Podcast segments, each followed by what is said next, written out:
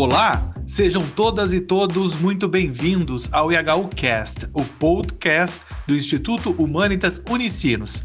A partir de agora, você poderá acompanhar nossos cursos e eventos na íntegra, também aqui, em formato podcast. Agora, o mais tradicional evento do Instituto Humanitas Unicinos, o IHU Ideias, estará disponível em formato podcast.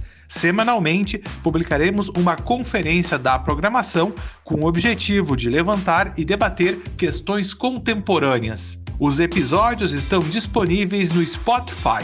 Ouça agora ou baixe para o seu dispositivo e ouça quando quiser. Fique agora com o IHU Cast.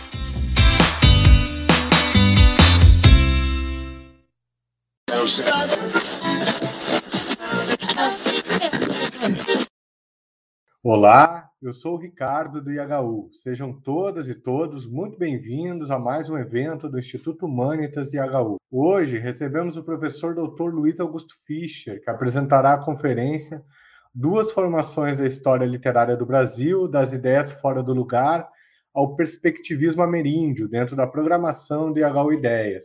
Essa conferência tem como pano de fundo esse livro aqui, lançado recentemente pelo professor Fischer, duas formações, uma história das ideias fora do, fora do lugar ao perspectivismo ameríndio. O professor Luiz Augusto Fischer é doutor, mestre, graduado em letras pela Universidade Federal do Rio Grande do Sul, onde leciona. Lançou recentemente o livro que eu acabei de apresentar a vocês e que é resultante de sua tese para professor titular e do estágio pós-doutoral realizado na Universidade de Sorbonne, no Velho, Paris 3.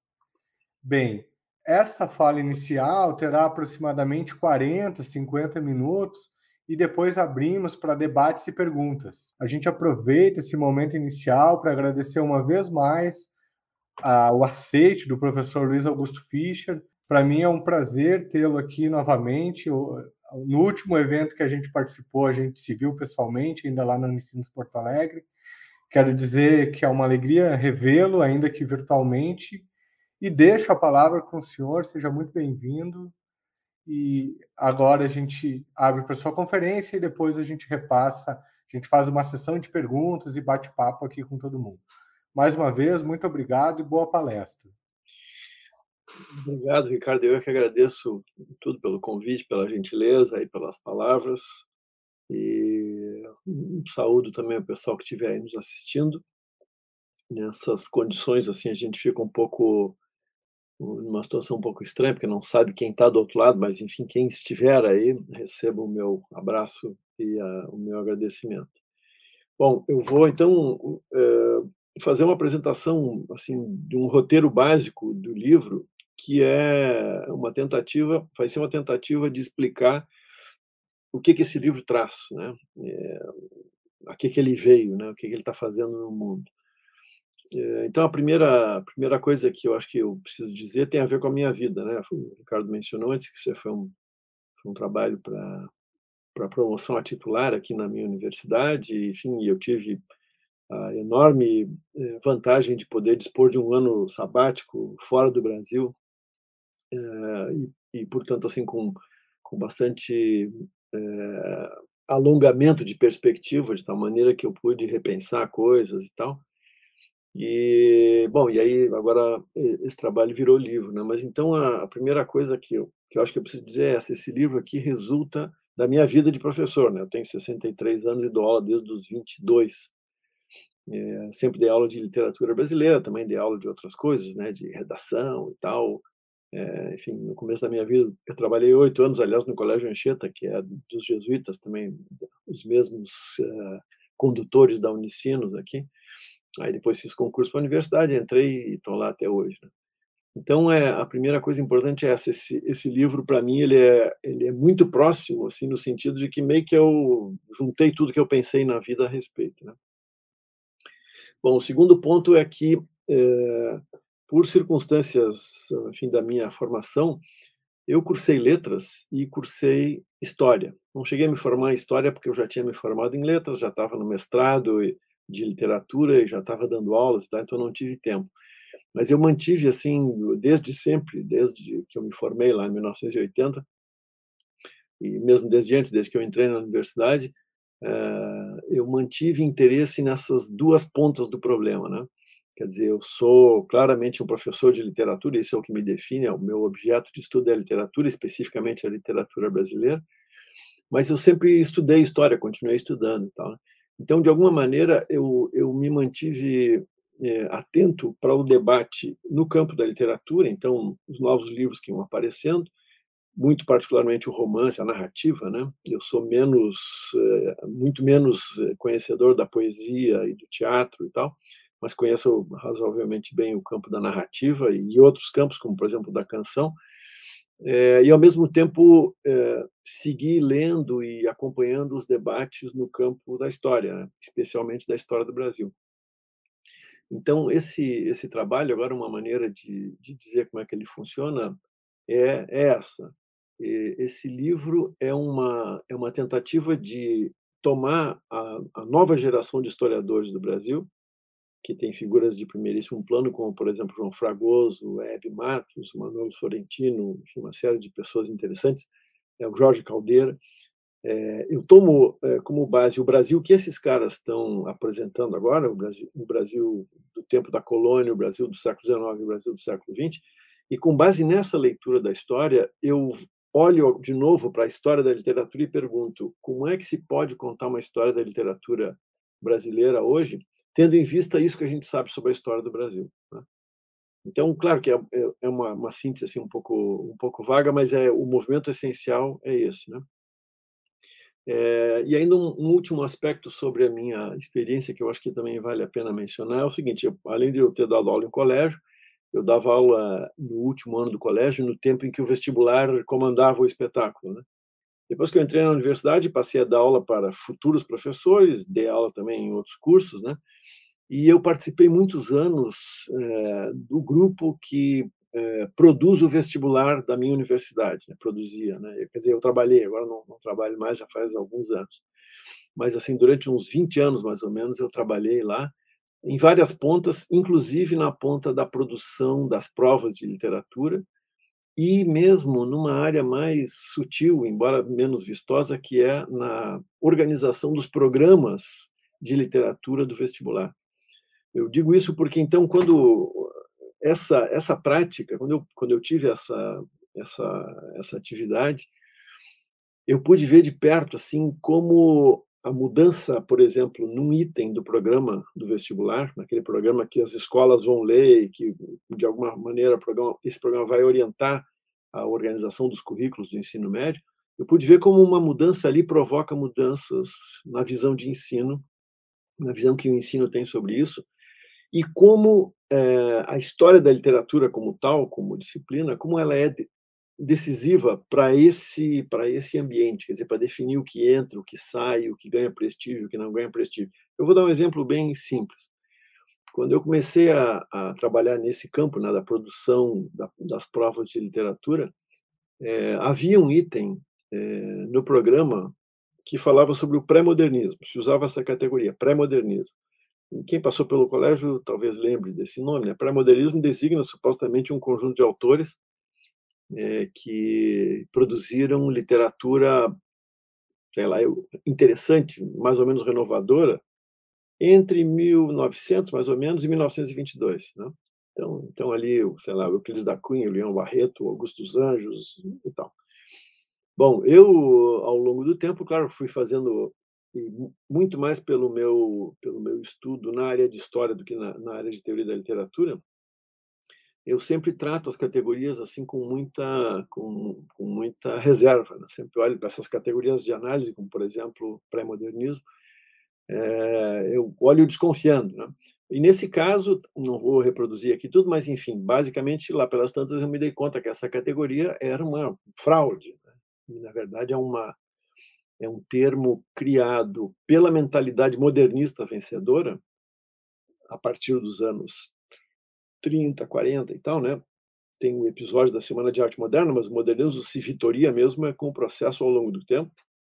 Então, com essa vitória do modernismo, eles, os historiadores e críticos alinhados com o modernismo, especialmente com o modernismo de feição paulista, olharam para aquele período entre 1900 e 1922 e resolveram criar essa categoria para designar gente que, na opinião deles, eh, era boa, mas não era tão boa assim.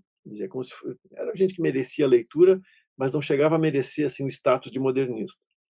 Então, eu estou aqui também dizendo de maneira muito simples, eh, fazendo essa crítica de maneira muito simples, mas eu creio que o, quem está ouvindo deve entender, né? Essa categoria pré-modernismo, no fundo, é uma categoria que só tem um sentido, que é é, o sentido de mostrar, de os modernistas mostrarem quem é que eles reconheciam como gente que valia a pena, e, portanto, também deixava a gente de fora, né?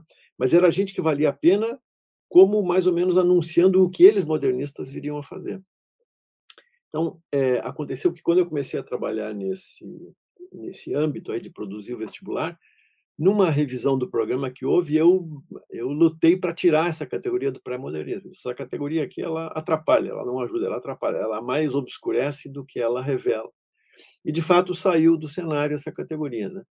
É, então, eu estou dando isso como exemplo para mostrar assim, como, essa, como uma coisa aparentemente abstrata como história da literatura, na verdade, ela pode ter uma repercussão assim, muito concreta, muito objetiva na sala de aula. Quer dizer, o fato de a gente ter tirado a categoria pré-modernismo do programa resultou numa, numa diminuição e até numa, numa, numa, na morte do uso dessa categoria, pelo menos no âmbito aqui da Universidade Federal, é, no, nos cursinhos preparatórios e tal. Né? Pelo menos todo, todo mundo, quando apresentava pré-modernismo, dizia: bom, isso aqui é o que alguns chamam de pré-modernismo, mas aqui na URGS não se diz assim. Então é isso, eu estou dando um exemplo assim bem elementar, é, mas que eu, eu acho que é suficiente para mostrar como, na minha cabeça, estudar a história da literatura não é apenas um exercício, enfim, sofisticado, abstrato, entendeu? Que se envolve só com coisas muito elevadas. Não, se envolve com coisas muito concretas. Né? Bom, então, dito isso, agora eu vou então apresentar mais ou menos o caminho que está no. Dizer, até aqui falei de mim, de, das minhas condições de, de pensar sobre o assunto, e agora eu vou falar então como como eu procedi no livro, né? Eu não estou reproduzindo aqui a ordem do argumento do livro, mas é a ordem do, do, da minha reflexão. Então, é, é, eu como já como professor de colégio e depois como professor da universidade, assim como qualquer professor de, de literatura de escola ou de universidade, especialmente do ensino médio, eu me dei conta logo que as histórias da literatura, quer dizer, os livros de história da literatura que existiam, eles, em geral, é, paravam, chegavam até 1970. Né. Bom, eu nasci em 58, entrei na universidade em 76, então aquele mundo todo que eu vi a partir da minha entrada na universidade, ele simplesmente não existia para os livros de história da literatura. Isso nos obrigava, na sala de aula, muitas vezes acontecia, né, de um aluno perguntar, tá, mas e agora, o que está acontecendo? Muitos alunos perguntavam ingenuamente, em que fase nós estamos? Essa pergunta em que faz nós estamos é uma pergunta que dói um pouquinho no coração, porque é uma pergunta muito ingênua. Né? Ela é feita de bom coração, mas é uma pergunta ingênua, porque ela supõe que uh, os nomes, a relação dos nomes, né, das categorias que descrevem períodos e os períodos, supõe que essa relação seja uma relação dada de partida, quando na verdade todo mundo sabe, vocês e eu sabemos, que essas categorias são criadas depois dos fatos, né? Quer dizer, passados os fatos, algum historiador vai lá, olha para aquilo e tenta ver o que que aquilo ali, como é que aquilo ali funcionou, descreve o que ele consegue enxergar e eventualmente ele categoriza, estabelece marcos cronológicos, diz, ah, isso aqui vem de tanto até tanto, etc. Né? É isso, a história sempre vem depois, né? É, quer dizer, em geral, né? Hoje em dia tem um debate sobre história do presente também que é bem interessante, mas em regra especificamente nesse caso, as histórias da literatura elas são um, um, uma forma de repassar o passado, não é isso? É, olhado, olhado esse passado desde o presente. Bom, então a primeira coisa que chamava atenção era essa. Algumas histórias da literatura, por exemplo, a do Bose, do Alfredo Bose, que é das, é, das histórias de literatura produzidas dentro da universidade, é, por incrível que pareça, a, a mais recente no Brasil. Né? É, podemos depois entrar em algum detalhe se alguém quiser, mas basicamente é isso. Depois tem muitos livros didáticos feitos para a escola, para o ensino médio, para vestibular e tal, que, que são feitos depois, né? E muitas histórias de literatura, muitos livros de história da literatura, é, quando olham para o século XX, olham também de uma maneira ultra simplificadora o que em parte é compreensível porque, bom, os historiadores estavam vivendo, convivendo ainda com os autores que tinham produzido literatura naquele, na, nas décadas anteriores, né? Então não tinham algum um suficiente afastamento histórico que permitisse uma, uma visada de conjunto, né? É, mas, mas tinha mais do que isso também. Tinha um pouco um, um, debate também que eu, que eu gosto de fazer, já há muito tempo faço, já escrevi algumas coisas sobre. É, tem uma superestimação do modernismo de feição paulista sobre o conjunto da literatura produzida no Brasil. Né? É, acontece muito em livros didáticos, em livros escritos para a escola. Né? Hoje em dia, com, com o Enem, a coisa mudou um pouquinho, né? mas não muito todo caso, durante o tempo em que teve força o vestibular como grande critério é, terminal né, para o ensino médio, quer dizer, o ensino médio de alguma maneira mirava o vestibular e tinha os programas de vestibular como seu paradigma, né, isso de excelência. Então, durante esse tempo todo, é, foi muito comum e ainda hoje é comum encontrar nos livros didáticos uma descrição da história da literatura no século XX com as seguintes com os seguintes nomes. Se diz assim, bom, então no começo do século XX teve o pré-modernismo, de 1900 mais ou menos até 22. Depois teve o modernismo na sua primeira fase, que supostamente vai de 22 a 30. Depois teve a segunda fase do modernismo, de 30 até 45. Depois teve uma terceira fase de 45 em diante. E alguns eh, manuais, alguns livros de história da literatura postulam a existência de um certo pós-modernismo depois de 1980 ou 1990. Né? Então, vê que nós estamos falando de um século inteiro, um século muito variado, e, por outro lado, um século muito próximo da nossa experiência, né? ainda, mesmo nós aqui em 2021, um século inteiro com coisas tão, enfim, maravilhosas quanto, sei lá, eu, Guimarães Rosa, Graciliano Ramos, Drummond, João Cabral, Nelson Rodrigues, botem aí quem vocês quiserem, grandes romancistas, contistas, poetas, dramaturgos, cancionistas e tal. E tudo isso é, é reduzido a uma palavra só, no fundo, né? a palavra modernismo. Pré-modernismo, um, dois, três, pós. Né? Então, quando eu olho para isso, eu como professor, já na, no tempo da escola, eu dizia, pô, isso está mal, né? troço, essa descrição é muito ruim. Claro que aí, quando a gente começa a estudar a história da literatura, a gente vai ver é, alguns condicionantes desse tipo de visão. Eu vou me referir a um deles é, a história da literatura como um, digamos, como um âmbito específico de história é uma coisa inventada na virada do século XVIII para XIX na Europa, no contexto da formação dos Estados Nacionais modernos, digamos, depois da Revolução Americana, do que os americanos chamam de Revolução Americana, na sua independência, e depois da Revolução Francesa. Então, naquele momento ali, começaram a aparecer em vários lugares, em vários países, em várias línguas, né, países e ou línguas, começaram a aparecer é, livros especializados, ou então capítulos especializados em livros de história daquele país, por exemplo, especializados em literatura. Então, os caras começaram a pensar na literatura é, como uma coisa associada à, à criação, ao fortalecimento, ao desenvolvimento, enfim, ao estabelecimento do Estado Nacional. Resumindo, História da literatura é uma coisa que nasceu com um signo nacional e mesmo nacionalista muito forte. Né? É, isso não quer dizer que não tenha havido esforços de pensar a história da literatura para além das fronteiras nacionais. Existiu, podemos falar de alguns aí depois, né? mas assim o cerne da história da literatura como disciplina, se é que ela é uma disciplina, enfim, ou como ramo da história, o cerne é nacional e mesmo nacionalista. Né? Se a gente pegar o caso das Américas, aqui, por exemplo, do Brasil, as independências acontecem exatamente nesse contexto histórico, né? na virada do século XVIII para o XIX. No Brasil, 1822, né? ano que vem comemoraremos 200 anos da independência. Então, nesse momento, jovens intelectuais, professores e tal, depois da independência, começam a pensar: bom, temos um país novo, que país é esse? O país precisa ter, sei lá, é o território, língua, fronteira, moeda, imposto e literatura. Né?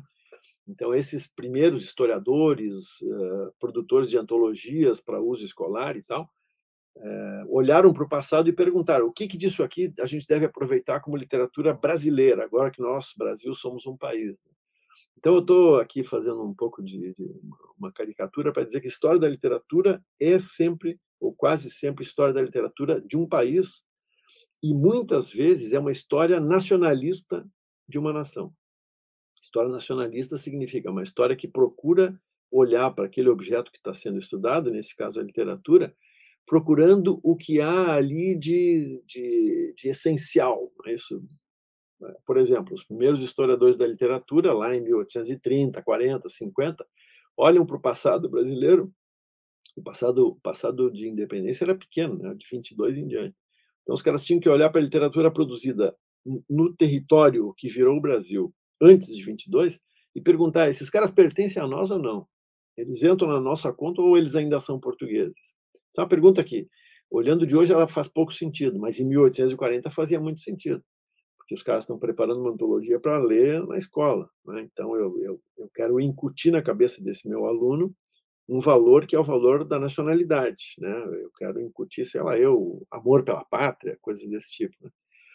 Então, eu estou dizendo isso porque, ao longo do tempo, essa área, ou sub-área chamada História da Literatura, ela tem um compromisso nacional e muitas vezes é um compromisso nacionalista. Ela quer criar um sentimento de identidade nacional. Ela não é neutra a respeito disso. Bom, passa-se o tempo, são várias gerações de historiadores que eu de alguma maneira estudo aí nesse meu livro, né? E aí a gente chega então no século XX, quando então tem essa coisa do modernismo que eu mencionei. Né? Ora, o modernismo vencedor no Brasil é um modernismo nacionalista. Ele não é apenas nacional, ele é nacionalista. Né? É um modernismo, na versão especialmente do Mário de Andrade e dos que o colocam como centro é, da literatura brasileira no século XX, é, é uma visão nacionalista. Né? Ele quer procurar o que há de essencial, onde é que está o verdadeiro Brasil. Não é? Então, mesmo uma obra de ficção como Macunaíma, do Mário de Andrade, por exemplo, é, é uma tentativa de dizer o que é o brasileiro. O herói sem nenhum caráter, mas ao mesmo tempo ele é um indígena que nasce negro, migra para São Paulo em busca da Muiraquitã, e aí fica branco, etc. Então, vê que, e ao mesmo tempo o livro tem toda uma recolha de elementos de folclore, fala do não sei o quê, do negrinho do pastoreio aqui do sul e tal, como forma de compor esse suposto mosaico que seria, então, o verdadeiro Brasil. Também os, os ensaístas entraram nessa, vê assim só entre parênteses, né, quando pega um cara como, sei lá, Sérgio Buarque de Holanda, em 1936, ele escreve um livro chamado Raízes do Brasil. Agora pensem comigo, é, o Sérgio Buarque tinha 30 e poucos anos. Quem hoje em dia escreveria um livro assim de cara limpa chamado Raízes do Brasil? Isso é uma, uma pretensão completamente descomunal, né? Vou dizer quais são as raízes do Brasil. Enfim, mas para ele parecia razoável. Aí não quero dizer que o livro não seja interessante, é muito interessante, né? Até hoje ele tem um rendimento crítico interessante. Mas eu estou chamando a atenção aqui para essa ideia de que temos que descobrir o Brasil, temos que dizer o que é o Brasil. É? Então, a história da literatura, para resumir esse ponto, a história da literatura, muito particularmente no Brasil, ela tem esse compromisso nacional e nacionalista. Bom, agora então eu olho sou, estou eu agora aqui no começo do século XXI, não é isso? Olhando para esse mundo todo, com essa experiência toda, e pergunto: escuta, não tem como contar diferente essa história? É, por exemplo, agora vou, vou, vou, falar não da história, mas falar da literatura. Por exemplo, é, o que que essas histórias de literatura que existem, o que que elas consideram literatura? Então, romance, não é? poesia, teatro, já não tanto, né? Eventualmente algum ensaio, é? mas sempre é uma coisa assim, chega uma hora que tem, entra uma zona de sombra, né? É, alguns ensaios, por exemplo, Sertões de Euclides da Cunha, está em tudo que é manual de história da literatura como parte da coisa, mas o que é o Sertões exatamente? Eu não quero dizer que ele não seja um grande livro, é um grande livro, excelente, né? mas ele é literatura. Qual é o conceito de literatura que está implicado aqui? os Sertões não tem nada de ficcional, é um ensaio sociológico, antropológico, historiográfico, não é isso? É, ao mesmo tempo é um libelo, né, uma acusação. Um livro muito interessante que eu, numa hipotética história da literatura escrita por mim, é claro que ele faz parte, mas eu quero chamar a atenção para o fato de que incluir ou não incluir os sertões depende de um conceito. Se o meu conceito de literatura implicar, por exemplo, a ideia de ficção, os sertões não entram. Mas e se entra algo que não é ficção, então quanta não ficção pode entrar? Eu boto o que mais? Eu boto Gilberto Freire, aí, do Casagrande Senzala. Isso é um livro escrito de maneira magnífica. Eu não quero dizer que o livro não tenha problemas, ele tem, né? Mas é um livro escrito, enfim, né? é, é uma maravilha de ler. Né? Então, a mesma pergunta sobre qual é o critério, eu posso fazer para outras coisas. Aí entra um tema que me interessa muito, que é a canção. Ah, na minha experiência pessoal, né, eu, eu, menino, eu vi os festivais de música né, que passavam na televisão, eu acompanho desde sempre a carreira dessa geração genial aí que está agora perto dos 80 anos, né? O Caetano Veloso, Gilberto Gil, Paulinho da Viola, Chico Buarque, Rita Lee, uma penca de Jorge Ben, né? Um monte de gente. Não quer dizer que eu gosto de todos igualmente, né? Roberto Carlos e tal, mas todos esses caras são geniais, né? Esses caras não têm a ver com literatura. Bom, aí a minha convicção, que não é só minha, mas é minha também, né? É de que canção faz parte, sim, do patrimônio literário brasileiro. Canção não é só literatura, mas canção é essencialmente uma arte que lida com palavras. Quer dizer, sem as palavras não há canção. Então aí vê que eu tô, eu tô aquele meu conceito de literatura ele começa a balançar um pouco. Eu digo, ah, canção entra. Entra como? Eu não sei direito, podemos discutir depois, né? Mas entra. Então vê que eu já estou falando de romance, conto, é, poesia, drama, canção. Estou botando dentro. Uma, um outro gênero que entrou na, na, na história da literatura muito recentemente. Para quem é jovem parece uma coisa antiga, mas para mim é recente. Quer ver? A crônica. Quando eu era aluno de colégio, crônica não era tido como literatura. Era tido como, às vezes, um texto bom e tal, mas não se trata de literatura. Hoje em dia, não tem ninguém de cara limpa que não aceite a presença da crônica como parte da história da literatura. Né? É, vou dar outro exemplo: história em quadrinhos. Quando eu era aluno de colégio, os professores brigavam com o fato de que a gente gostasse de ler quadrinhos. Brigavam explicitamente, diziam tem que, tem que parar de ler quadrinhos para poder ler literatura. Hoje em dia a gente diz o contrário, né? Olha só, tem uma adaptação do Grande Sertão genial aqui, feita em quadrinhos. Leiam essa adaptação, quem sabe depois vocês leiam o romance original, né? E assim tantas outras obras originais ou adaptadas. Então, vê que eu estou falando aqui de várias coisas que, numa visão contemporânea de literatura, essas outras coisas, canção, crônica, quadrinhos e talvez mais coisas ainda, elas de alguma forma têm que ser é, assambarcadas pelo, para o domínio da literatura para entrar numa história da literatura. Por que, que tem que entrar numa, numa história da literatura? Primeiro, porque eu acho que elas são literatura, e segundo, porque a história da literatura, como eu mencionei de passagem antes, ela é não apenas uma descrição do fenômeno que se chama literatura, mas ela é também um regulador, ainda que um pouco remoto, do ensino. E eu quero que o aluno leia, né? o aluno na escola leia crônica, escute canção, aprecie a maravilha, sei lá, eu, do Noel Rosa, do Ismael Silva, de quem quer que seja, né? É, do rap. Né? Não tem como hoje em dia a gente contornar a importância do rap. Né? Nos últimos, sei lá, 30 anos, o rap é parte essencial da literatura e certamente é a porta de entrada de centenas, talvez milhares, talvez dezenas de milhares de pessoas que vivem na periferia no mundo da, da escrita. Né? Muita gente ouve o rap, tem o rap na cabeça e vão para essa o pessoal vai para a escola e diz não, esse esse cara me representa. Eu não entendo o que que esse, sei lá, o que que esse Machado de Assis diz, mas o que esse cara aqui do rap diz eu entendo. Então vê que nós estamos falando de coisas muito é, enfim, muito, muito modernas, é muito do nosso tempo aqui. Outra coisa de hoje em dia, é, dos anos 90 para cá, né, do fim da União Soviética para cá, do tempo da internet para cá, especialmente do tempo dos smartphones para cá, é, a circulação, a, a, produção e a circulação de literatura mudou de padrão. Né? Hoje em dia, por exemplo, é perfeitamente possível eu pegar o meu celular e ler, não apenas ler enciclopédia, né, mas eu posso ler um romance. É meio chato, mas dá para ler. Posso ler poesia, mas é posso ler qualquer coisa ali. E posso ler qualquer coisa de muitos lugares do mundo. Eu tenho acesso aqui, hoje em dia, com esse smartphone que eu tenho, que cada um aqui tem, eh, e mais uma linha de internet, eu entro em bibliotecas que têm assim, infinitos livros para ler e em muitas línguas. Se eu souber mais de uma língua, então eu vou para qualquer lugar do mundo, quase. Né? Se eu souber uma língua de circulação internacional, tipo espanhol, inglês, bom, se eu souber árabe, imagina se eu soubesse chinês, não sei, né? Imagina que, que, que, que, que maravilhas se abrem à minha disposição. Então, assim, de maneira assim um pouco um pouco brincalhona, eu estou dizendo que tudo mudou. A literatura mudou, o conceito de literatura não é mais o mesmo de 1970 a produção e a circulação de literaturas não são mais a mesma coisa. E aí tem fenômenos conexos assim de grande importância. Por exemplo, hoje em dia É, na universidade, já se discute, francamente, por exemplo, o papel de literatura traduzida na criação das literaturas, por exemplo, aqui na América. Né?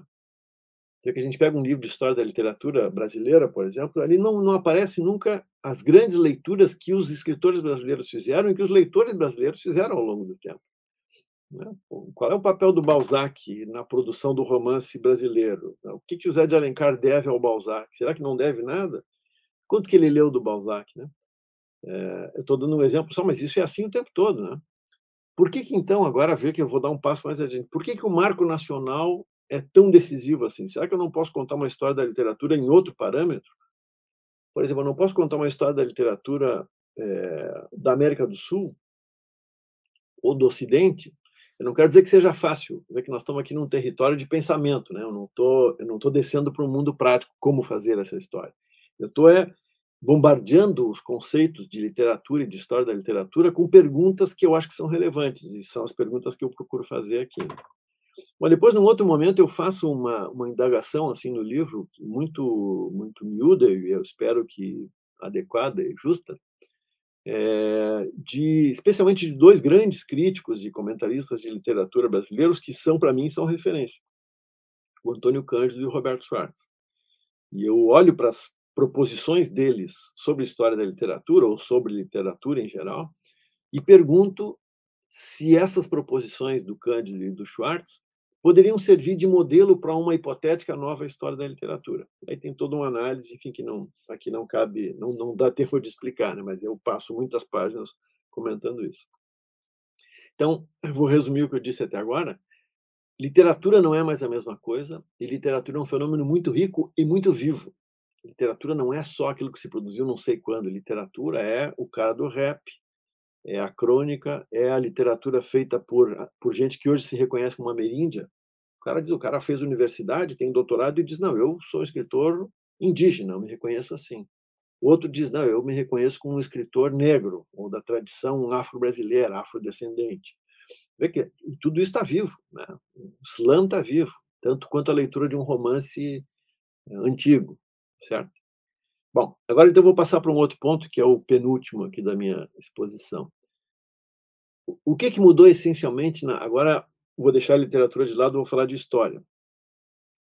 O que, que na minha percepção, mudou na leitura da história do Brasil? Né? O que, que mudou essencialmente?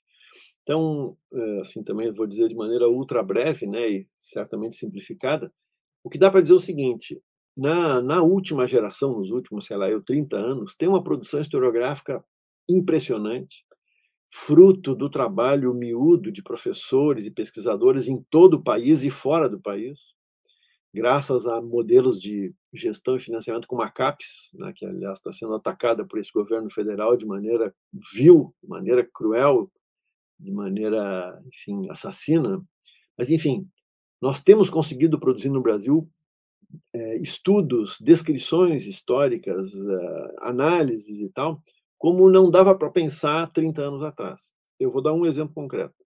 Quando eu cursava história, ainda lá no final dos anos 70, uh, eh, quando a gente discutia, por exemplo, escravidão, era, não era raro que os professores mesmos nos dissessem assim: é, é uma pena que a gente nunca vai conhecer bem a história da escravidão, porque a documentação se perdeu. Né? Alguns lembravam, talvez os, os, ouvintes aqui agora também saibam, é, o Rui Barbosa, o primeiro-ministro da Economia da, da República, é, mandou queimar, de fato, alguns arquivos da, de ingresso de escravizados nos portos do Rio de Janeiro, é, com medo de que os antigos proprietários de escravos, uma vez feita a abolição, é, entrassem com ações contra o governo federal brasileiro, o governo da República, que estava começando, pedindo indenização, porque os antigos proprietários de escravos, alguns diziam claramente isso: diziam, eu comprei esse escravizado aqui dentro da lei. Então ninguém pode interferir nisso. É uma coisa, é um ato jurídico perfeito, como diriam os, os juristas, né, os operadores do direito. O cara comprou, estava dentro da lei, acabou o assunto, tem recibo ali e tal. Então ele era dono de uma pessoa, ou de 10 pessoas, ou de 100 pessoas, né? Quer dizer, a consciência que nós temos hoje fica ofendida com a mera ideia de que alguém seja dono de alguém, certo? Mas naquele momento, para esse proprietário parecia uma coisa ok. Muito bem, então ele dizia: o Estado não pode abolir, porque se quiser que eu liberte o escravo, ele tem que me pagar o valor que eu paguei lá atrás. Então, esse era um dos, dos argumentos que se dizia: né? foi destruída uma grande parte da, da documentação sobre a escravidão, e por isso nós nunca vamos, nunca vamos saber direito a história real da escravidão. Bom, o que, que aconteceu? Exatamente dos anos 70 em diante, começou o trabalho dos cursos de pós-graduação, dos centros de pesquisa, pesquisinha miúda, assim, o cara ia fazer o mestrado dele, estudava, por exemplo, a documentação da capela tal, no lugarzinho tal, e lá tinha, ele fazia uma lista dos escravizados que tinham sido batizados, ou que tinham recebido, tinham casado, ou não sei, entendeu? Então ele fazia uma monografiazinha que dizia, olha, aqui nessa cidade que tinha, estou chutando, só para dar um exemplo, aqui tinha mil pessoas, dá para ter uma ideia de que havia mais ou menos 300 escravizados. Pô, isso é um número. Habitantes total mil, tinha 300 escravizados. Eu estou dando um exemplo assim, imagina isso numa escala muito grande. Em todas as partes onde há pesquisa, esses dados estão começando a aparecer, né? começaram a aparecer. Então, o outro cara pesquisava assim, por exemplo, registros policiais. E lá tinha, por exemplo, um registro policial de, sei lá, eu, de Porto Alegre de 1850. O escravo fulano de tal brigou com o, o, o fulano que não era escravo e, e, o matou. E aí tem um inquérito policial. Bom, isso é um dado, tá lá. Tinha um escravo andando na rua que fez isso, certo? O que, que, que, que quer dizer esse dado?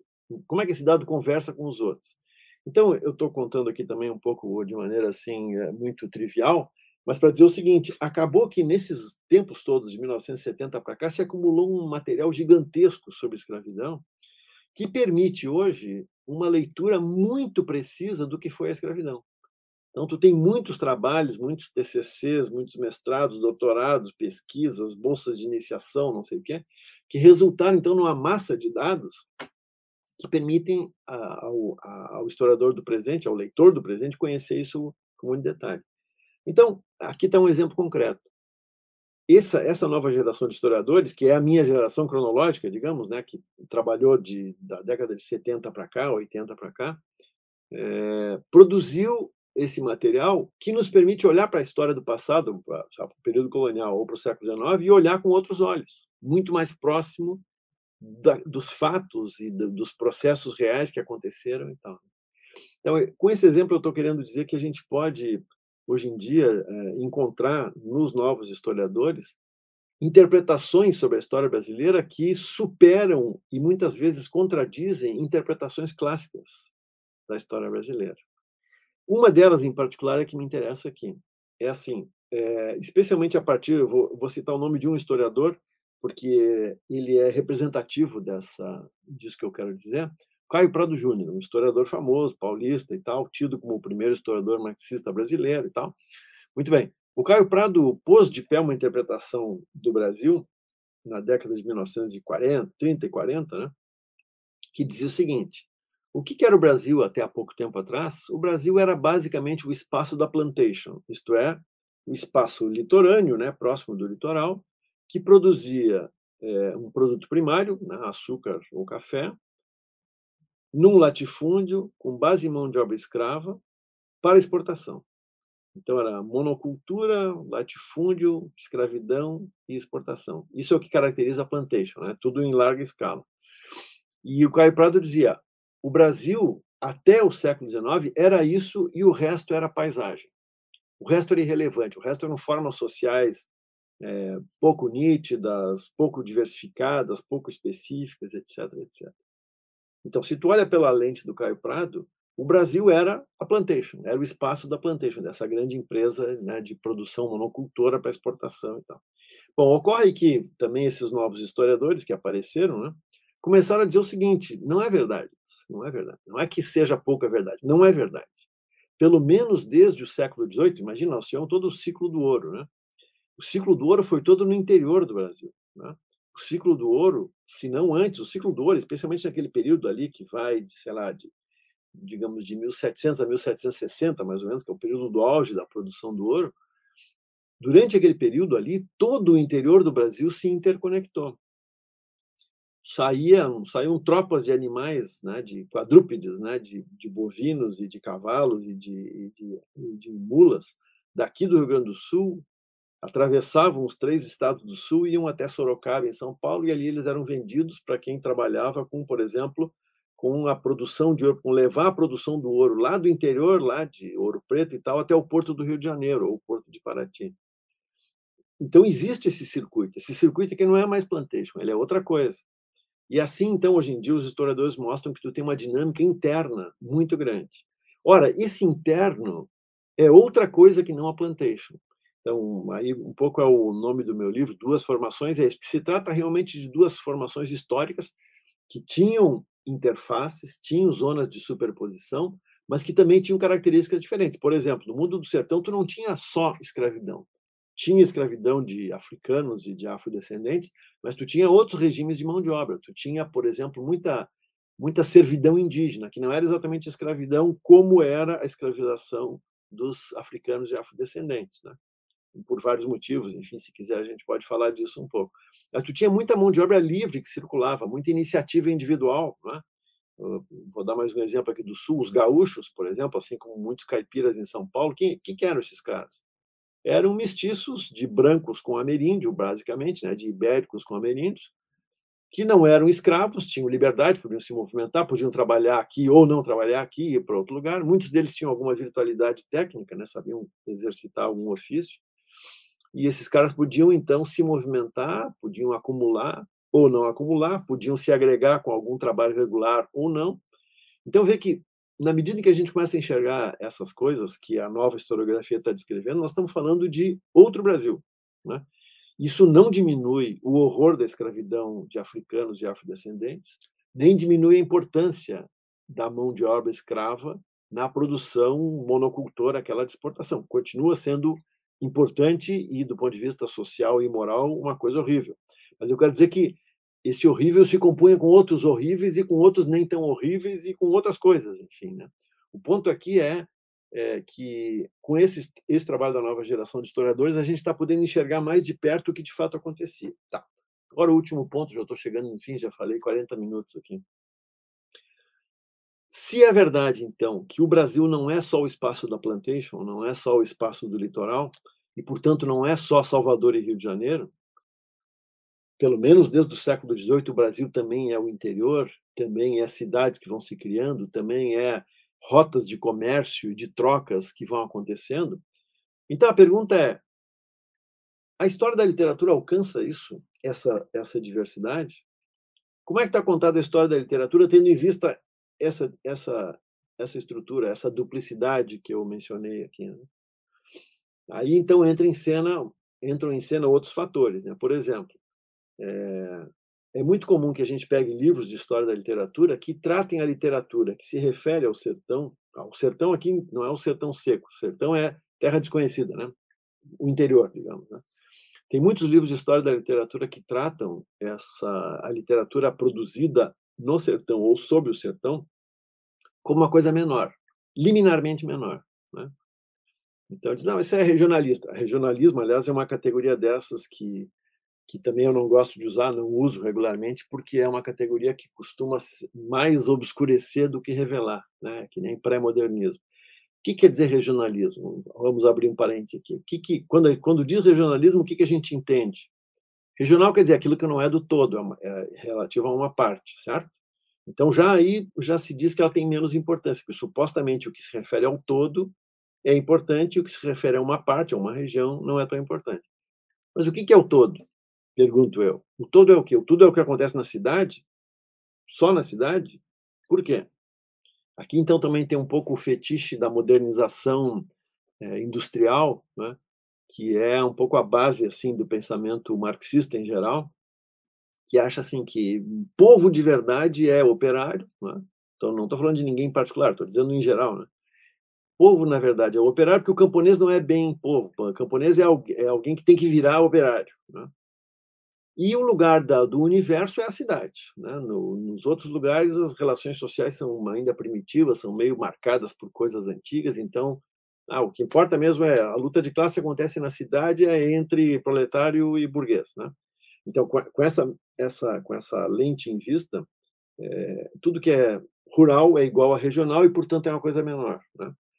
então, eu já olho para isso e digo, não, peraí, não é bem assim. Né? Eu tenho vários exemplos de coisa que se refere ao mundo rural e é, do ponto de vista literário, superior.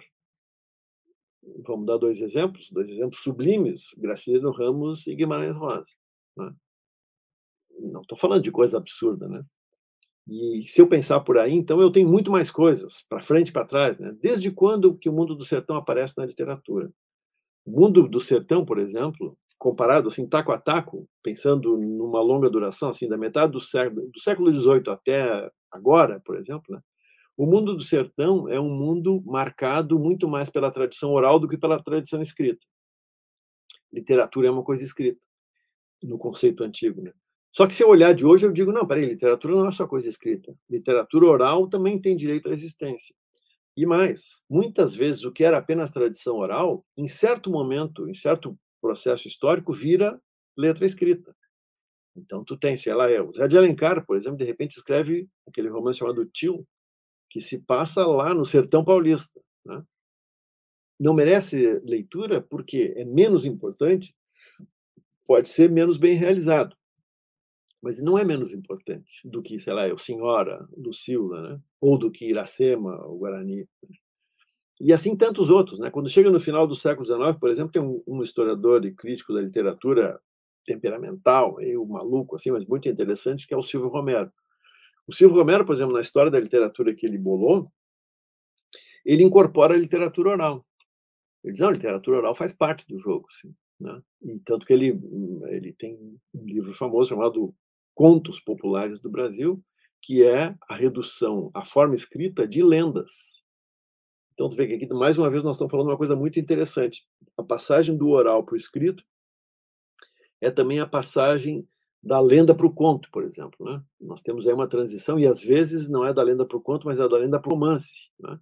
E isso implica uma série de mudanças, né? Sei lá, se pensar em Grande Sertão Veredas, por exemplo, Grande Sertão Veredas está cheio de lenda, de uma visão mágica do mundo, tudo isso submetido à narrativa do Reobaldo, que está lá tentando organizar o que ele entende do mundo e de si mesmo e da vida, e se existe diabo ou não, não é isso? Bom, então, aí, eh, vou simplificar agora para encerrar. Nessa minha, nessa minha busca, então, de perguntar como uma nova história da literatura tem que se comportar, eu já tenho algumas certezas, né? Eu quero incorporar aquelas outras coisas que não eram vistas como literatura, e eu quero incorporar esse Brasil mais complexo que agora a gente consegue enxergar. Bom, por isso, então, agora, finalmente, eu, eu uso esses dois uh, subtítulos ainda, não, o subtítulo com duas expressões ali no meio. Ideias fora do lugar e perspectivismo ameríndio. As duas são teorias muito complexas e tal, que eu abordo no livro, eu tento explicar e fazer uma certa crítica às duas, mas são duas teses que eu acho que explicam fundamentalmente eh, esses dois, essas duas grandes formações formação litoral e a formação sertão. Como eu disse, elas não são estanques, elas conversam entre si, tem zonas de superposição, tem conexões, mas elas se, se ao longo do tempo elas são se erguem em paralelo. Né? Então eu, eh, a minha síntese assim muito muito singela para terminar aqui essa exposição é essa. Ideias fora do lugar, que é uma formulação do Roberto Schwartz lá dos anos 1970, explica muito bem o que aconteceu no Rio de Janeiro. E o Rio de Janeiro eu tomo como assim o suprassumo da civilização brasileira do litoral. Né. É isso. Ideias fora do lugar não troca se explica Machado de Assis, talvez explique o Caetano Veloso, talvez explique outras coisas nesse nesse fluxo aqui que é o fluxo do litoral, né? Perspectivismo ameríndio é uma é uma tese forjada no âmbito da antropologia muito recente, nos últimos 20 anos, né? tem várias pessoas envolvidas, é a Aparecida Vilaça, Tânia Stoltz de Lima e especialmente o Eduardo Viveiros de Castro, que fala sobre, enfim, descreve uma visão de mundo dos ameríndios que não é igual e nem é apenas o oposto da visão de mundo ocidental. Né? E aí, então, eu estou tomando no meu livro essa ideia de que o perspectivismo ameríndio é a lente adequada para ler essa literatura produzida no sertão, tendo como ponto de chegada Guimarães Rosa. Bom, meus caros, é isso eu falei para burro, já aqui espero não ter cansado todo mundo. E agora, então, eu paro de falar e fico à disposição para alguma conversa, alguma pergunta que apareça. Tá bom? Muito obrigado pela paciência.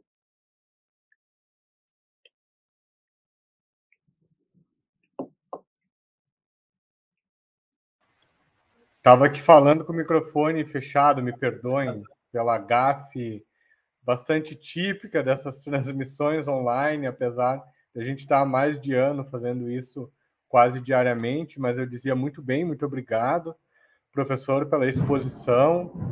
É, bom, talvez vocês ouçam o barulho da chuva e dos trovões, está chovendo bastante aqui, é, aqui, aqui em casa, então me perdoem por esses barulhos aí, mas creio que não vai atrapalhar muito. Bom, é, antes da gente abrir para a sessão de perguntas, eu gostaria de pedir para todo mundo que gostaria de deixar suas questões, de fazê-las no chat, qual seja a plataforma que vocês estão assistindo, e gostaria de dar um recadinho antes uh, da gente entrar nas questões, que é uh, acessem o site do IHU em ihu.unicinos.br Lá tem na página de eventos toda a nossa programação com todos os eventos do Instituto. E a gente pede que todos possam curtir os nossos vídeos e se inscrever no canal do YouTube, bem como compartilhar os nossos conteúdos em suas redes sociais. Todo esse movimento, assim, que, que é bem simples e rapidinho de fazer, para nós é muito importante porque aumenta o alcance dos nossos eventos, das nossas conferências atividades essas que são todas livres e abertas. Bom, a íntegra dessa da conferência do professor Fischer, ela vai ficar disponível no YouTube, tão logo a gente conclua a transmissão desse, desse evento. Vocês podem acessar, compartilhar é, quando vocês quiserem. Comentem lá também, que na medida do possível a gente vai respondendo e interagindo com todos. Bem, é, já, a gente já tem algumas perguntas aqui no chat. É, eu gostaria antes é, apenas de trazer dois comentários elogiosos à fala, que é da professora Marília Veríssimo Veronese, que escreve: excelente exposição do professor Fischer. A arte influencia profundamente a subjetividade nacional. Está na tela aí para a gente poder ler. E a Joyce Lima também fez um comentário maravilha de live, aplausos. Bom, eu tenho é, também perguntas para fazer, mas a gente vai privilegiar, obviamente, a participação é, de quem está assistindo a conferência. Então, a primeira pergunta, professor Fischer, é do Rodrigo Mendes, e ele, ele escreve o seguinte: Fischer, pode falar mais sobre a limitação nacional no estudo de literatura brasileira e onde entram Moretti, Bakhtin, Rama e outros no teu raciocínio? Ele complementa, no estudo de história da literatura brasileira, ele faz uma pequena correção ali. É... Quanto tempo eu tenho? Mais umas três horas para falar? Né? Isso, isso. Três horas tá bom. A gente, assim, não passando das 22 horas, que muda ali a faixa de classificação etária, tá bom. Não, só porque o Rodrigo está fazendo pergunta que abre um, uma porta para o infinito aqui, né? Mas eu vou, vou tentar responder rapidinho. Primeiro, sobre a limitação nacional do estudo da história da literatura brasileira. Né? É, esse é um ponto é, decisivo, né? E aí eu já introduzo a figura do Rama e do Moretti, né?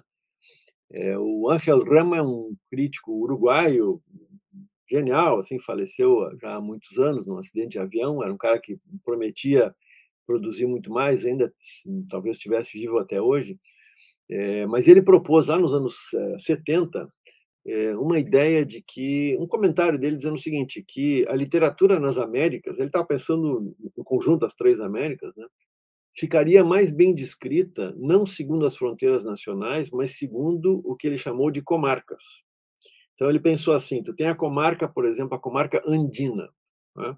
Que envolve o Chile, envolve o Equador, o Peru, Bolívia e tal, quer dizer, é um, é um mundo que tem uma conexão importante e que não respeita as fronteiras nacionais, né?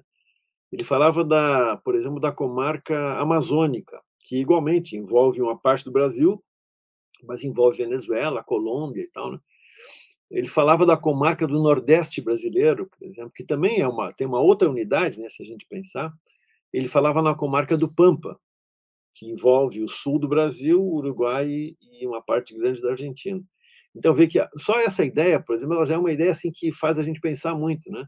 Pô, é, é de fato, né? Quer dizer, essa divisão em comarcas, ela responde não às fronteiras nacionais, mas ela responde a formações históricas é, mais ou menos homogêneas. Né? Então, por exemplo, aqui na comarca do Pampa, que ele chamava de comarca do Pampa, tu tem por base a economia da pecuária, não é isso? da produção de, de, de animais e de charque, não é? o que implica toda uma série de dados, né? Por exemplo, tem toda uma série de práticas políticas, né? Sei lá, o caudilismo, a fidelidade, as guerras e tal, né? Mas também envolve práticas sociais, né? relações, como é que é a relação, enfim, dos homens é, pobres com os homens proprietários, que papel tem as mulheres nesse mundo? E essas perguntas que eu fiz aqui, elas podem ser respondidas para falar do Rio Grande do Sul, do Uruguai e da Argentina. Né? Então, essa ideia de comarca é, corresponde, então, a uma ideia não nacional, mas pode ter repercussão numa história da literatura. Né? Eu acho perfeitamente factível pensar nisso. Claro que a gente está tão acostumado a pensar como coisa natural a fronteira nacional, que talvez fique um pouco estranho de pensar, mas é só afastar essa naturalização e pensar, bom, as nações têm muito de arbitrário, né? Por que, que a fronteira aqui do, do, do Brasil com o Uruguai, por exemplo, está ali e não está 50 quilômetros para cá ou 100 quilômetros para lá, entendeu? É circunstâncias, né? É, o Tratado de Madrid, por exemplo, dividiu diferente, o Tratado de Santo Ildefonso dividiu diferente. Enfim, e assim a gente pode pensar. No caso brasileiro, a gente tem uma certa dificuldade de pensar nisso, porque nós somos o único país de língua portuguesa aqui nas Américas. Né? Mas quem, por exemplo, quem vive em espanhol Entendeu? O cara que é do Uruguai, por exemplo, o cara vai pensar a história da literatura uruguaia, é claro que ele vai pensar em conexões com a história da literatura argentina, então, eles compartilham muita coisa, por exemplo, a gauchesca, né? E imagina isso a mesma coisa no Caribe, entendeu? Tu tem assim literatura de língua inglesa, francesa, espanhola no Caribe, e é claro que isso tem conexões, os caras conversam entre si, tu tem centros maiores, menores, né? Então aqui está um exemplo concreto né, sobre como a, a, a limitação nacional é uma limitação que pode ser arguída repito, né, no caso brasileiro, a gente sempre tem essa ideia naturalizada de que fronteira, a fronteira do país é igual à fronteira da língua, que é igual à fronteira da cultura. A gente aqui no Brasil naturaliza isso, né? Mas enfim, é só olhar um pouco mais para adiante que a gente vê que não é bem assim. Então, mencionei dois casos. Aí, o Moretti é um, é um italiano que enfim, trabalhou muitos anos nos Estados Unidos, agora está na França, e é um cara que, além de não ter esse viés nacionalista, ele tem uma perspectiva empirista que é muito saudável para os estudos de literatura. Né? O Moretti, por exemplo, é, revaloriza a função da literatura, digamos, secundária, da literatura de menor qualidade na história da literatura. Então, é perfeitamente possível, diz ele, né, tu tirar é, elementos de grande interesse para compreender uma cultura e uma literatura lendo literatura secundária. Então, vê que é, estou dando um exemplo banal aqui, né, mas é isso, assim, a gente lê por exemplo, quantos são os escritores que ficaram na sombra do Graciliano, Jorge Amado, Érico, Zé Lins do Rego, Raquel de Queiroz? Tem uma penca de romancistas nos anos 30 e 40 que a gente pode ler com, com gosto para fazer história da literatura. Não estou dizendo o leitor comum, o leitor supostamente comum, que é o cara que quer ler para se divertir e tem todo o direito de ser assim. Né? Mas para a história da literatura, isso é valoroso. Né? E a mesma coisa o Moretti em parte baseado no Bakhtin. Bakhtin é um russo, né, da geração é, correspondente à geração modernista aqui no Brasil, né? É, o Moretti é, introduz também a variável da geografia no estudo do, do romance, né? Do romance, que é o assunto dele, mas enfim, da literatura. Então, nesse sentido, o Moretti conversa com o Rama também, né? Porque o Moretti também pensa isso assim: quais são os, os condicionantes da presença da paisagem dentro do romance? Em que medida isso deixa de ser paisagem e passa a ser estruturante do romance? Por exemplo, romance que se, se passa em cidade grande. A cidade grande como tal define alguma coisa na natureza desse romance? Sim, né? Como é que acontece isso? Enfim, ele tem vários estudos. E o Bakhtin, bom, o Bakhtin tem muito mais do que isso, eu não sei se eu consigo dizer muito rapidamente, mas é assim, o Bakhtin tem uma visão de romance que me interessa, o romance especificamente, a forma chamada romance, né? Porque é, o Bakhtin não só não é nacionalista, como ele não acha que o romance nasceu no século XVIII. Né? Em geral, a gente pensa, né, a partir do, do que pensam os, os, teóricos alemães, né, o Hegel e todo mundo que vem depois dele, divergindo ou convergindo, mas enfim, Hegel, Lukács, Adorno e tal, essa gente toda pensa no romance como, a partir do Hegel, né, como uma epopeia de um mundo sem deuses. Né? Portanto, então, pensa no romance como tendo a ver com a epopeia, com Homero, com a Ilíada, com a Odisseia e tal. Né? E, então, é uma, é, começa tomando o romance já como ligado com a epopeia e, portanto, com uma coisa elevadíssima, né? E, ao mesmo tempo, o romance, é, para esses caras, nasce no século XVIII, especialmente na Inglaterra, também na Alemanha, no mundo germânico e na França. Né? Eventualmente, os caras reconhecem que tem o Don Quixote antes, mas não é muito mais do que isso. Bom, o Bakhtin diz o contrário, diz, não, o romance não tem nada a ver com a epopeia. O romance tem a ver com livros escritos para gente comum, sobre gente comum em linguagem comum. Então, ele diz, o romance é uma coisa compreensível. O romance é a língua das pessoas, né? Por isso que ele tem toda aquela ideia, né, da, da polifonia e tal do, do, do, romance como uma arena onde todas as vozes podem se manifestar. Uh, e é isso. Essa visão não tem nada a ver com essa visão hegeliana, lucaxiana e tal, que toma o romance como uma forma dramática, enfim. Eu estou simplificando aqui, mas é isso, só para atender a pergunta do Rodrigo, aí acho que eu consegui dizer algumas coisas, né? Sensacional, achei um ótimo resumo do Bakhtin. É, traz um, um, um, cenário, um pano de fundo bem, uma boa chave de leitura para encarar esse teórico da literatura. Uma, uma, uma coisa que essa síntese que eu fiz aqui, ela não está feita por escrito por ninguém que eu conheça, pelo menos. Né? E, inclusive, eu acho que o Bakhtin, a recepção do Bakhtin aqui no Brasil, ela paga um preço é, injusto porque o Bakhtin é lido por dentro da lente hegeliana. Então acaba que a gente quer que o Bakhtin fale a mesma língua do Hegel. Ele não fala, entendeu? Uhum. O mundo dele é outro, né? E, o mundo dele é o mundo da heteroglossia, ou seja, da variedade de vozes e tal, né? É isso, é, é outra coisa. E eu acho que cabe muito mais para a realidade americana pensar no romance a partir dele, porque te permite, por exemplo, enxergar vou dar um exemplo assim aqui do sul, né? O Martim Fierro, por exemplo, do José uhum. Hernández, que é um poema narrativo, na, uh, pelo critério uh, bakhtiniano, é um romance. Ele entra na conta do romance. Entendeu? Escrito em língua de gente, para gente comum, sobre pessoas comuns. Perfeito. Isso muda tudo, né? Em vez dele ele virar claro. uma coisa meio sagrada, assim, ele, ele entra na rotina da, da conversa do romance. Perfeito, é uma definição assim brilhante e, e muito, digamos assim, contemporânea do que é um romance, né? Exatamente. Muito bem. Uh, professor, a gente vai para a questão do Romero Júnior Venâncio. Ele escreve o seguinte: Fischer, grato pela conferência e pelo livro. Pergunta: qual a importância da obra de Antônio Cândido, mais exatamente na literatura brasileira? É, o Antônio Cândido é uma peça-chave dessa história toda, né? Para mim, ele é uma peça-chave. Enfim, eu me formei né, intelectualmente, assim, tendo o Antônio Cândido como referência. Né? Então, para dizer assim de maneira muito breve, ele é o cara que estabeleceu no mundo universitário um patamar de compreensão do Brasil é, literário, né? É novo, né? em parte porque o Cândido é formado em sociologia e foi professor de sociologia por muitos anos, há 15, 16 anos, né? depois é que ele se converteu uh, em professor de literatura. Né? Ele era crítico literário de jornal, de revista e professor de sociologia. Né? E aí, na altura dos seus 40 anos, mais ou menos, ele migrou.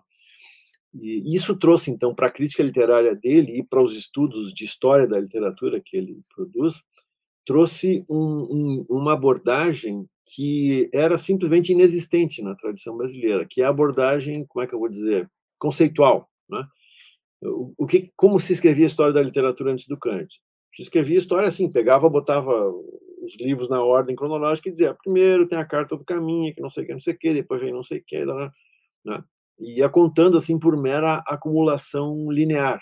E aí o historiador seria tão melhor quanto mais ele conseguisse botar a gente em, nessa ordenação, nesse relato. Né? Claro que alguns eram mais sofisticados, né? E aí começava a, a, pensar categorias, né? Por exemplo, o cara de repente começa a pensar, peraí, quando começa a literatura no Brasil? Começa com a Carta do Caminho? Ou começa, por exemplo, quando aparece a primeira obra deliberadamente ficcional, que talvez seja a prosopopeia lá do Bento Teixeira, ou quando começa a obra do primeiro autor importante, que seria talvez o Gregório de Matos. Mas também é problemático, porque o Gregório nunca publicou nada em vida. Ou será que come... enfim, ou começa só depois da independência, porque finalmente só tem Brasil depois da independência, né? Antes não é Brasil, é uma coisa que vai virar Brasil. Enfim, aí o Cândido chega e propõe um critério. Ele diz: olha, para mim, a literatura começa quando ela completa um circuito, um sistema, né, como ele chamou, em que tu tem autores, obras e público leitor interagindo né, e criando uma tradição. De tal maneira, ele está falando disso aqui do Brasil, né? De tal maneira que, então, chega um certo momento que a literatura que antes era feita só em correspondência com o que acontecia na metrópole, ela passa a ser feita a partir das demandas internas e das questões internas. Então, é um critério. O critério dele não era nem nacionalista, né? nem era um critério meramente cronológico e nem ele tem uma visão linear, positivista, digamos, das coisas. Né? Então é isso, o Cândido é um cara absolutamente excepcional nesse sentido. Ponto. Dito isto, no livro eu faço uma análise e tento apontar limites dessa visão do Cândido, né? É, especialmente um limite que é justamente o, o empenho modernista do Cândido. Né? O Cândido olha para a literatura brasileira por dentro da lente do modernismo. E eu disse antes uh, de passagem né, que a lente modernista vencedora é nacionalista. Então, claro que o Cândido, como pessoa, era um cosmopolita, enfim, um cara muito aberto. Aliás, eu tive oportunidade de conhecê-lo, conversei algumas vezes com ele, era um encanto de pessoa, né? além de um cara que escrevia genialmente bem. Mas é isso, ele tem, olhando de hoje, a gente já consegue ver como qualquer pessoa, né? O Cândido, é, enfim, não está não tá acima das contingências humanas, né? O Cândido também tem uma lente que hoje em dia já começa a mostrar os seus contornos, e portanto a gente pode dizer, não, o Cândido tinha um empenho de validação do modernismo que o fez negligenciar e mesmo desprezar coisas, fenômenos, autores que hoje não podem mais ser negligenciados. Então, um pouco eu faço essa crítica a ele, enfim, mostrando que é isso, ele é um homem do seu tempo, como eu sou, como qualquer um é. Né? Mas eu acho que aqui, a partir de hoje, a gente pode olhar já, como eu disse, e enxergar mais ou menos os contornos finais da, da percepção dele. Né? Perfeito, professor. A gente eh, encaminha para a próxima questão do Gabriel Pacheco. Ele escreve assim: Obrigado. Uh, onde encontramos, além de meu tio, o Iauaretê, a relação entre perspectivismo ameríndio e Guimarães Rosa? E já emenda outra questão: em qual outro escritor brasileiro ou obra literária podemos encontrar ressonâncias dessa teoria? É, bom, aí a gente precisa é, falar um pouquinho do perspectivismo almerino, mesmo que seja rápido. E aqui eu estou na presença de um especialista que é o Ricardo, né? Talvez o Gabriel também seja, né? Eu sou só um leitor, não sou especialista. Né? Mas, assim, para os nossos fins aqui, né? O que é o perspectivismo almeríndio? A ideia é mais ou menos a seguinte: é, é, o Viveiros de Castro faz uma comparação que eu acho muito, muito, muito nítida, né? Entre a visão ocidental e a visão ameríndia. Ele diz assim: nós ocidentais achamos que na, na relação de conhecimento só existe o sujeito que conhece e o resto é objeto a ser conhecido. Então a gente olha, por exemplo, a natureza e aquela natureza é um objeto a ser conhecido. Ela não fala, né? Ela não tem ponto de vista, né? Um animal não tem ponto de vista, né? A razão ocidental diz que quem tem ponto de vista somos nós, né, os indivíduos racionais. Bom, em geral, são os homens brancos apenas que têm esse ponto de vista. E aí diz ele: ocorre que na visão ameríndia, é, a natureza também tem ponto de vista.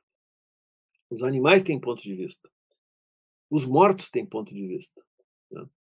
Então, é, na visão, então, nisso que ele chama, que está sendo chamado de perspectivismo ameríndio, é, um homem, um, indivíduo, né, um ser humano, homem ou mulher, enfim, ele pensa sobre o mundo, mas ele também é pensado, ele é visto de fora também. Ele vê as coisas, mas ele é visto também.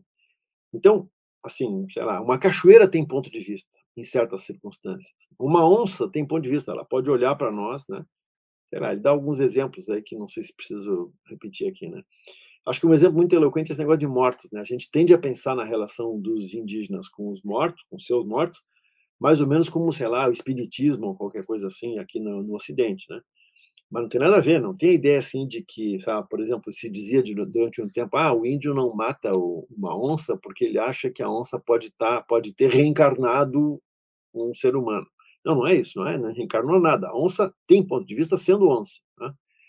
E os mortos têm ponto de vista. Então, de vez em quando, um, o, o xamã, por exemplo, o pajé, né, enfim, o oficiante daquele grupo lá, por exemplo, ele vai fazer cerimônias propiciatórias, vai fumar um negócio, vai beber e tal, e vai entrar em contato com os mortos. Os mortos vão dizer coisas para eles. Aí ele volta, o xamã volta e diz: olha, os mortos estão achando que não sei o que, né?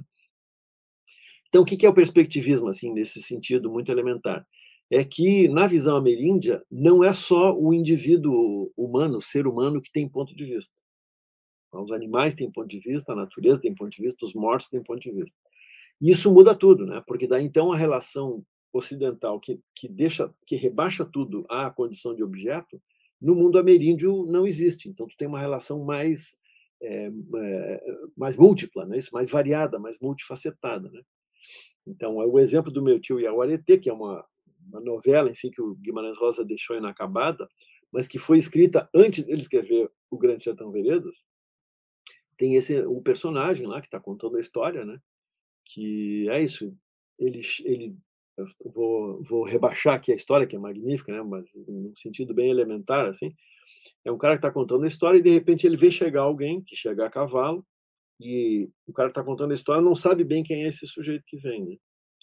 E ele desconfia, porque o cara vem armado, o cara está a cavalo, e o cara chega e diz que está esperando um, um, colega dele que vem vindo também. E aí, então, o narrador fica testando para saber quem é esse cara. Ele, o que é esse cara? Esse cara é um policial, ele vem me prender, será? Bom, e aí nisso ele vai contando a história dele. E a gente fica sabendo da história dele, que é o seguinte: ele conta lá pelas tantas que ele tinha sido contratado junto com um colega dele, um negro, para desonçar aquela região, para matar as onças daquela região. Né? E, e, aí ele começa a desconfiar que o cara tenha vindo aqui, porque talvez o cara tenha sabido que ele, narrador, matou esse camarada. E por que, que ele matou? Eu estou simplificando aqui, estou dando um monte de spoilers. Né? Por que, que ele matou? Porque ele, narrador, que começou a matar onças junto com esse camarada dele, de repente ele se lembrou que a mãe dele, indígena, dizia que onça é gente. Onça é parente, onça é gente. E aí ele disse que ele percebeu, tomou consciência de que ele não podia mais continuar matando onças, né? porque onça é gente, onça é parente. E o, o, o negro esse que estava trabalhando com ele continuou matando, seguindo aquilo que ele tinha combinado com o contratador dele, né? E aí, enfim. E aí tem um momento em que ele fala que ele, ele começa a descrever a relação dele com as onças. Aí tem a onça fulana, ele quer dar nome para as onças, né? Ele diz: "Não, diz que ela tem um cheiro ruim, não tem, não, tá? Ela é muito carinhosa".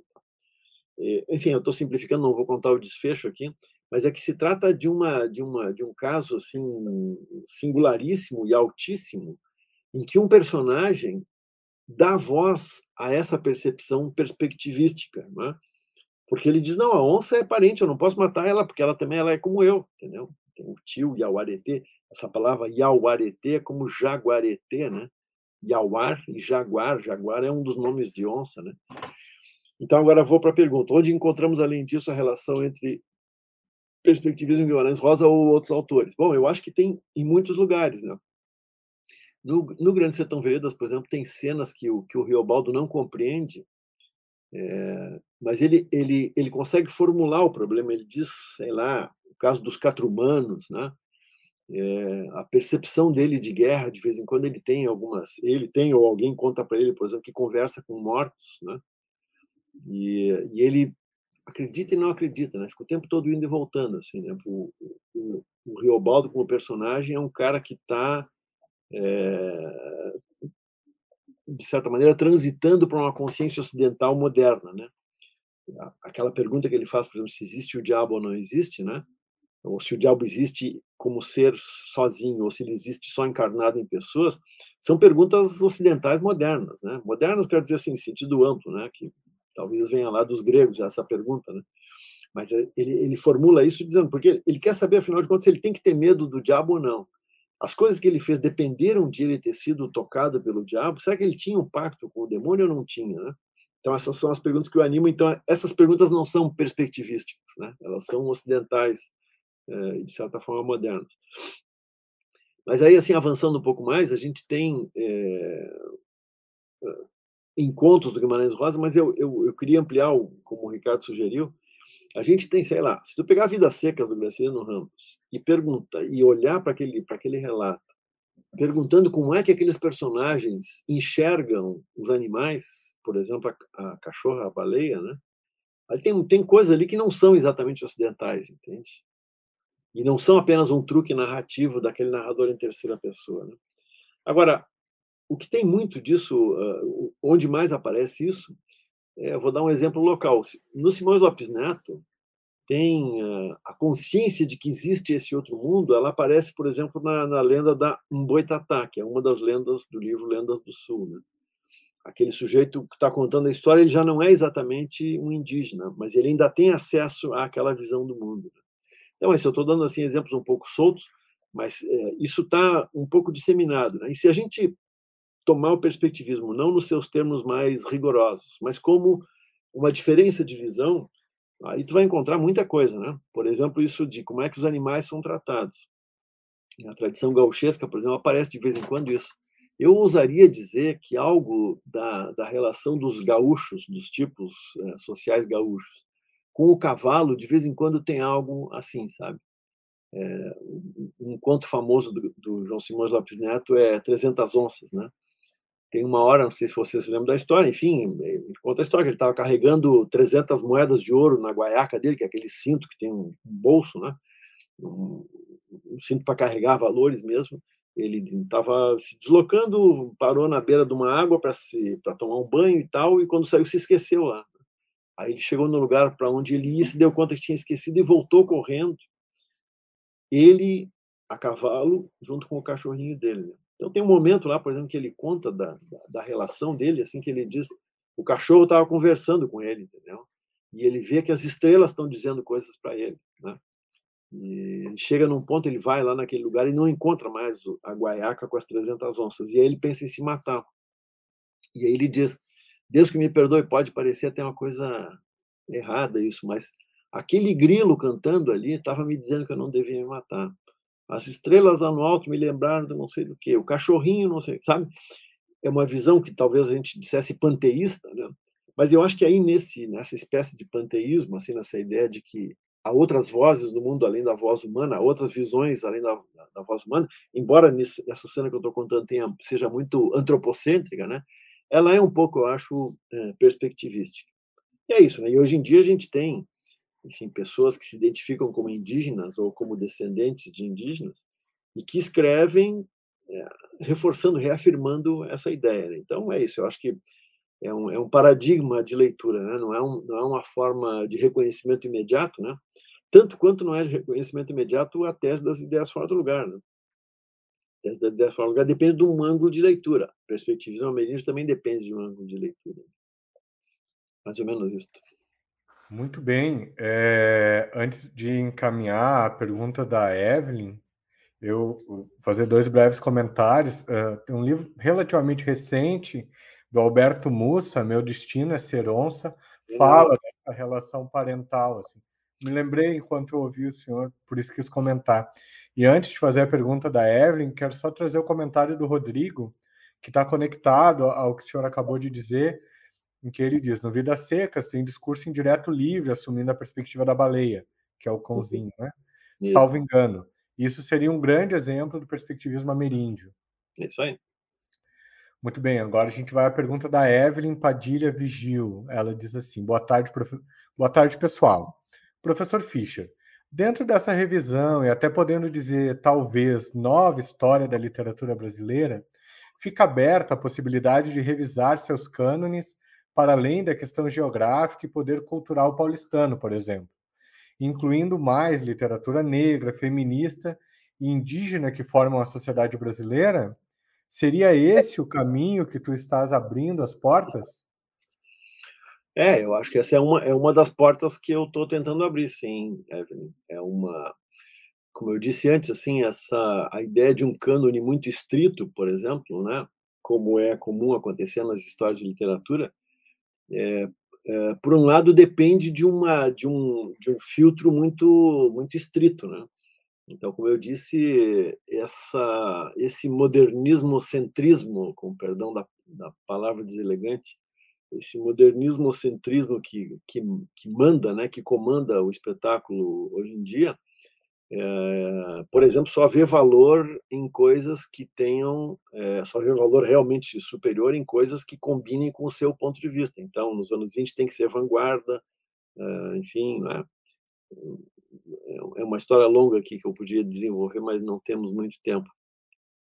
É, isso por um lado. Né? E por outro lado, é, o que a gente tem hoje em dia também é, é preciso dizer, né, quando está lembrando a literatura negra feminista e indígena, nós estamos falando de um país que, na última geração, ofereceu muito mais escola do que jamais tinha oferecido, ofereceu curso superior, ofereceu financiamento para curso superior, que agora, nesse atual governo federal, a gente está tendo um regresso terrível, né?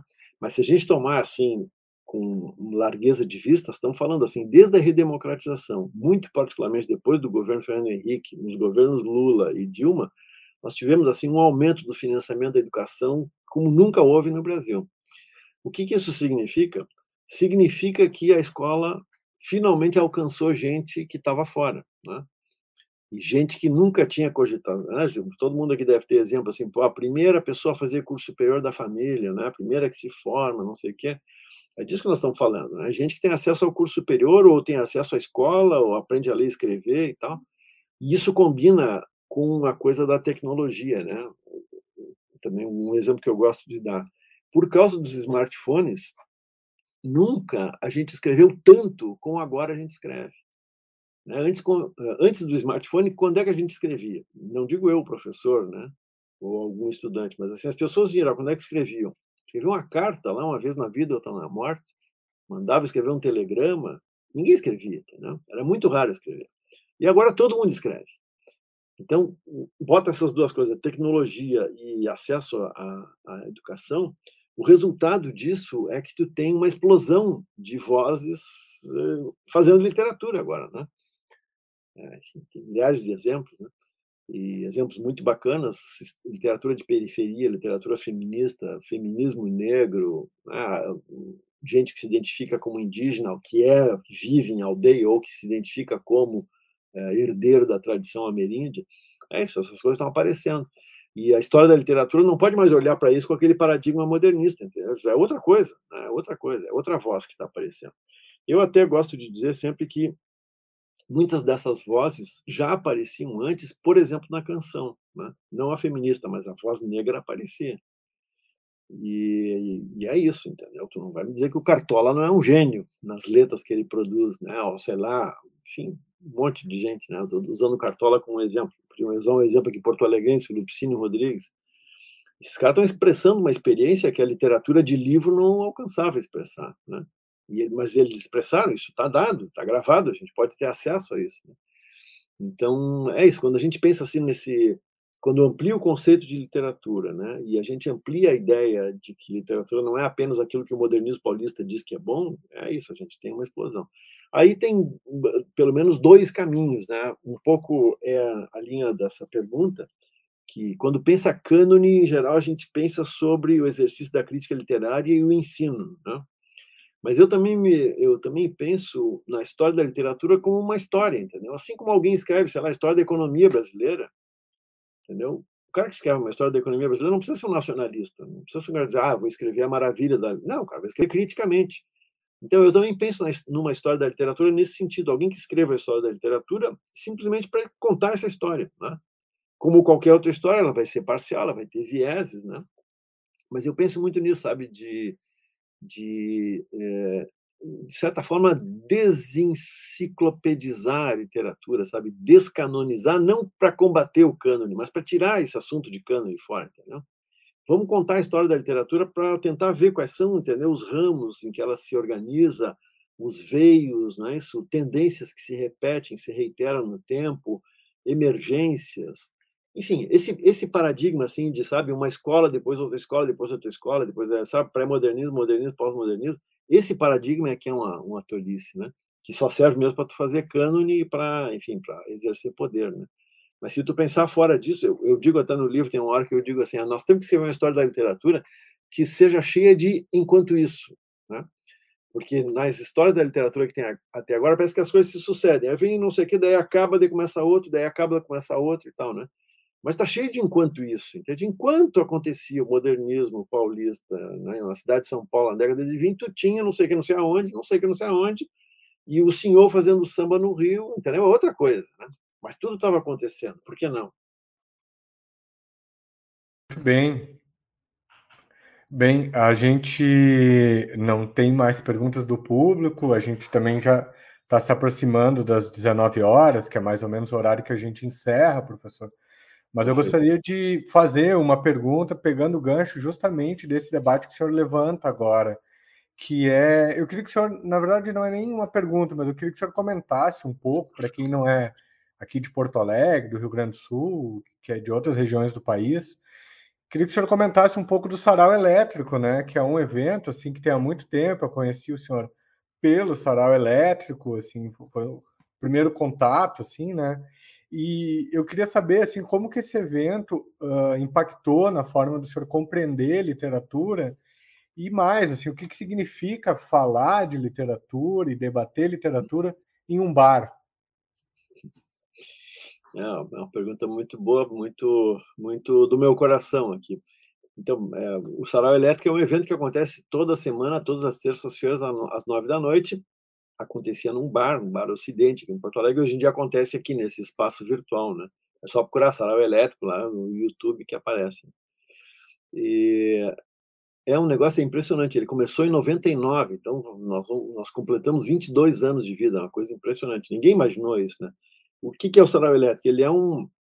Tem uma radialista, jornalista aqui de Porto Alegre, chamada Katia Suman, uma querida amiga minha, que um dia me entrevistou, estava lançando o livro, foi na rádio que ela trabalhava para falar do livro, e aí ela me disse, pô, a gente tinha que fazer um negócio, um sarau e tal. E ela tinha na cabeça o sarau daquela geração beat norte-americana, né? ela tinha conhecido uns discos que tinham os caras dizendo poesia e tal.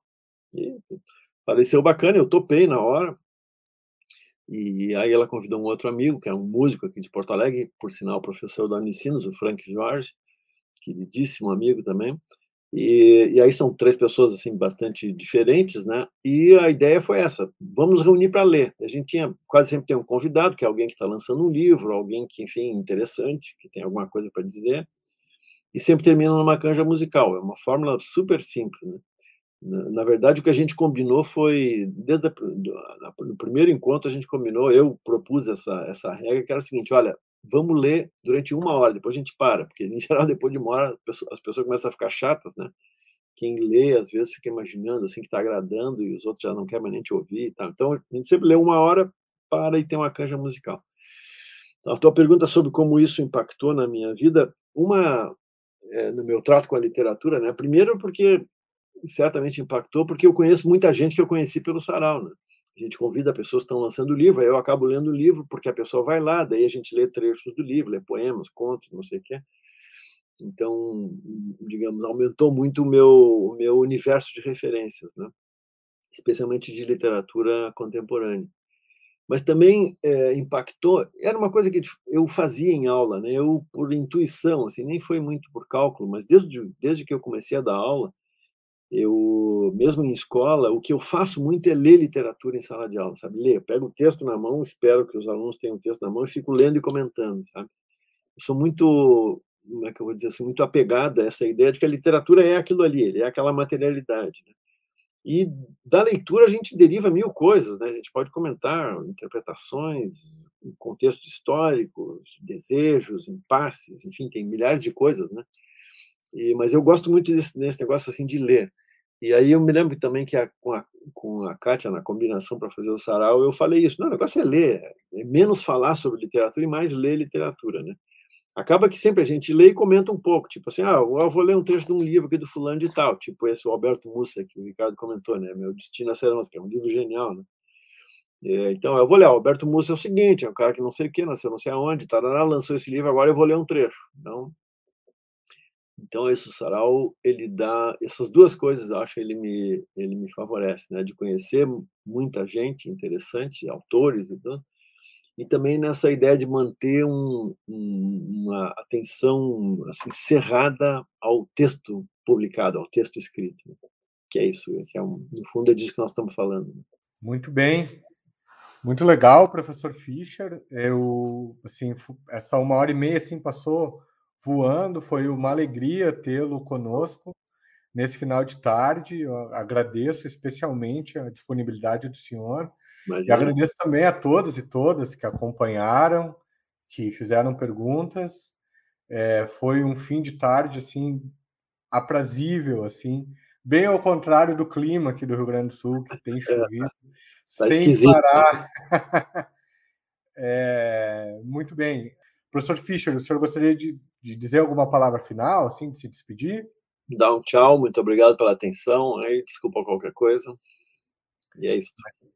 Imagina, a gente agradece muito. Gente, muito obrigado pela companhia de todos e até a próxima. Tchau, tchau.